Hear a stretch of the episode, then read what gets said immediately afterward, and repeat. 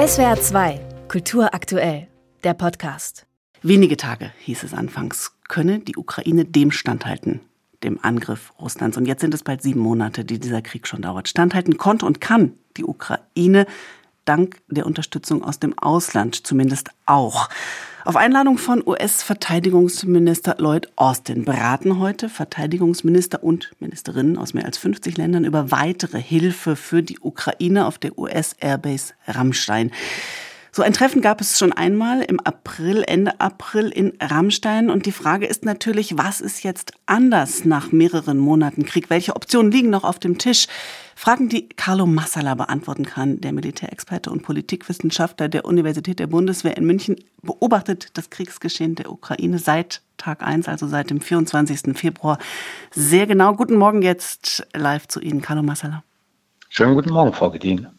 Schauen wir einmal zurück. Ende April äh, zum letzten Treffen dieser Art. Da hat der Verteidigungsminister der USA in Rammstein gesagt, man werde, Zitat, Himmel und Erde in Bewegung setzen, damit die Ukraine das bekomme, was sie zu ihrer Verteidigung brauche. Ist das passiert?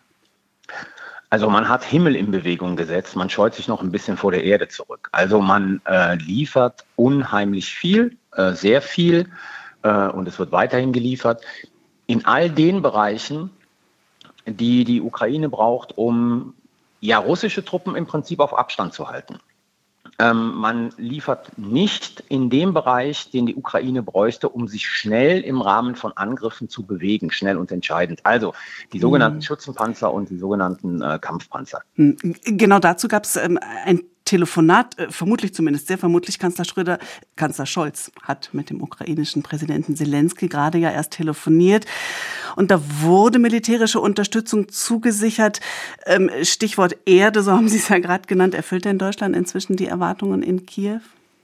Nein, also aus der Perspektive Kiews bleibt Deutschland hinter den Erwartungen zurück, weil es natürlich noch immer um die Frage geht, der, der äh, Marder, genau, der Marder, die bei der Industrie liegen, der, äh, der Leopard Panzer 1, die bei der Industrie liegen.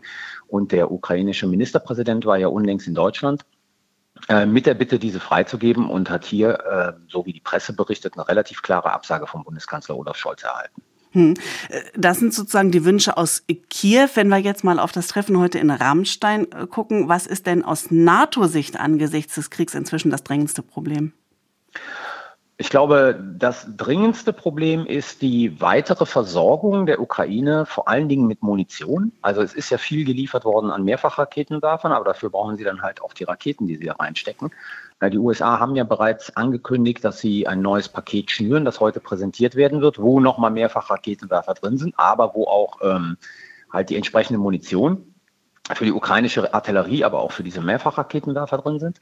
Ähm, wir sehen, dass man sich auf einen längeren Krieg vorbereitet, weil man hört, dass die Bundesrepublik Deutschland ein sogenanntes Winterpaket präsentieren wird, das hauptsächlich ähm, wohl aus ähm, ja, winterfester Kleidung äh, bestehen wird und äh, eine deutsch-niederländische Initiative wohl zur Ausbildung im Bereich der Minenräumung. Hm. Jetzt haben Sie schon auf die Zeit angespielt. In den letzten Tagen und auch Stunden ist ganz viel die Rede von der ukrainischen Offensive im Moment offensichtlich, muss man ja sagen, entlang der Front im Süden rund um Cherson, aber eben auch im Nordosten bei Kharkiv. Nach Wochen, in denen wir ja ganz wenig von der Front gehört haben. Wenn ich Sie aber richtig verstehe, ist das kein Durchbruch. Was ist es dann? Also, die Ukraine ähm, hat nicht die Kräfte, um an der ganzen breiten Front Gegenoffensiven durchzuführen. Also, was sie machen, sie konzentrieren sich punktuell auf wichtige Positionen, ähm, wo es vor allen Dingen darum geht, die äh, russische Logistik zu zerstören. Also Eisenbahn, Nach, äh, Nachschubknotenpunkte, ähm, um zu verhindern, dass halt Personal, Munition, aber auch solche Sachen wie Essen zu den russischen Truppen, die dort kämpfen, äh, gelangen können, um damit die russischen Truppen natürlich zu schwächen und zur Aufgabe zu zwingen.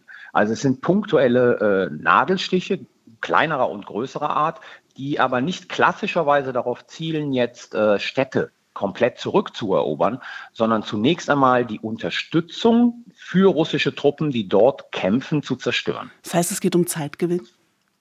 Es geht um Zeitgewinn, aber es geht auch um Erschöpfung. Also wenn, wenn Sie russische Truppen irgendwo haben, die äh, keine Munition mehr bekommen und von daher nicht mehr ein dauerhaftes Artilleriefeuer äh, sozusagen bewerkstelligen können, dann haben Sie natürlich auch eine Möglichkeit, hier weiter vorzustoßen. Ähm, dann haben Sie möglicherweise die Möglichkeit oder die Gelegenheit, dass diese äh, aufgeben, weil sie einfach nicht mehr kämpfen können.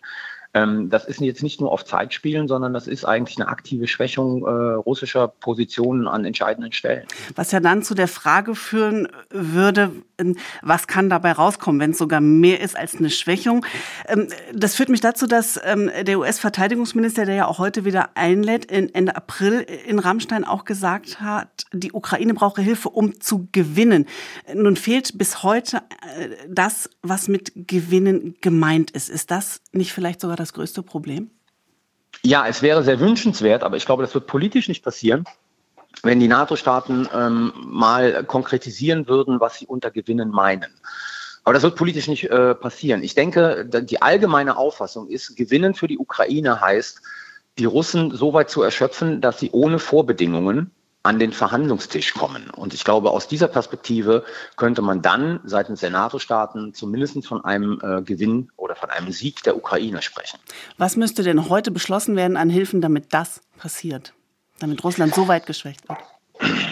Ja, ich glaube, das, was heute beschlossen werden müsste, was aber nicht beschlossen werden wird, ist äh, die Frage von Schützenpanzern, Kampfpanzern, Kampfhubschraubern. Also alles das, was die Ukraine in die Lage versetzen würde, ähm, wirklich bei Angriffen sich schnell zu bewegen, ähm, den Russen dort immer mehr Territorium abzunehmen. Aber da ist ja die rote Linie gezogen worden. Darüber redet ja, darüber redet ja kein großer NATO-Staat, dass er äh, im Bereich dieser Systeme liefern will. Hm, heißt, solange, um nochmal auf den Anfang zurückzukommen, nur Himmel und nicht Erde in Bewegung gesetzt wird, äh, bleiben wir ähm, auf der Ebene. Ja, das würde ich so unterzeichnen. Carlo Massala, herzlichen Dank fürs Gespräch heute früh. Ich danke Ihnen. SWR 2 Kultur aktuell. Überall, wo es Podcasts gibt.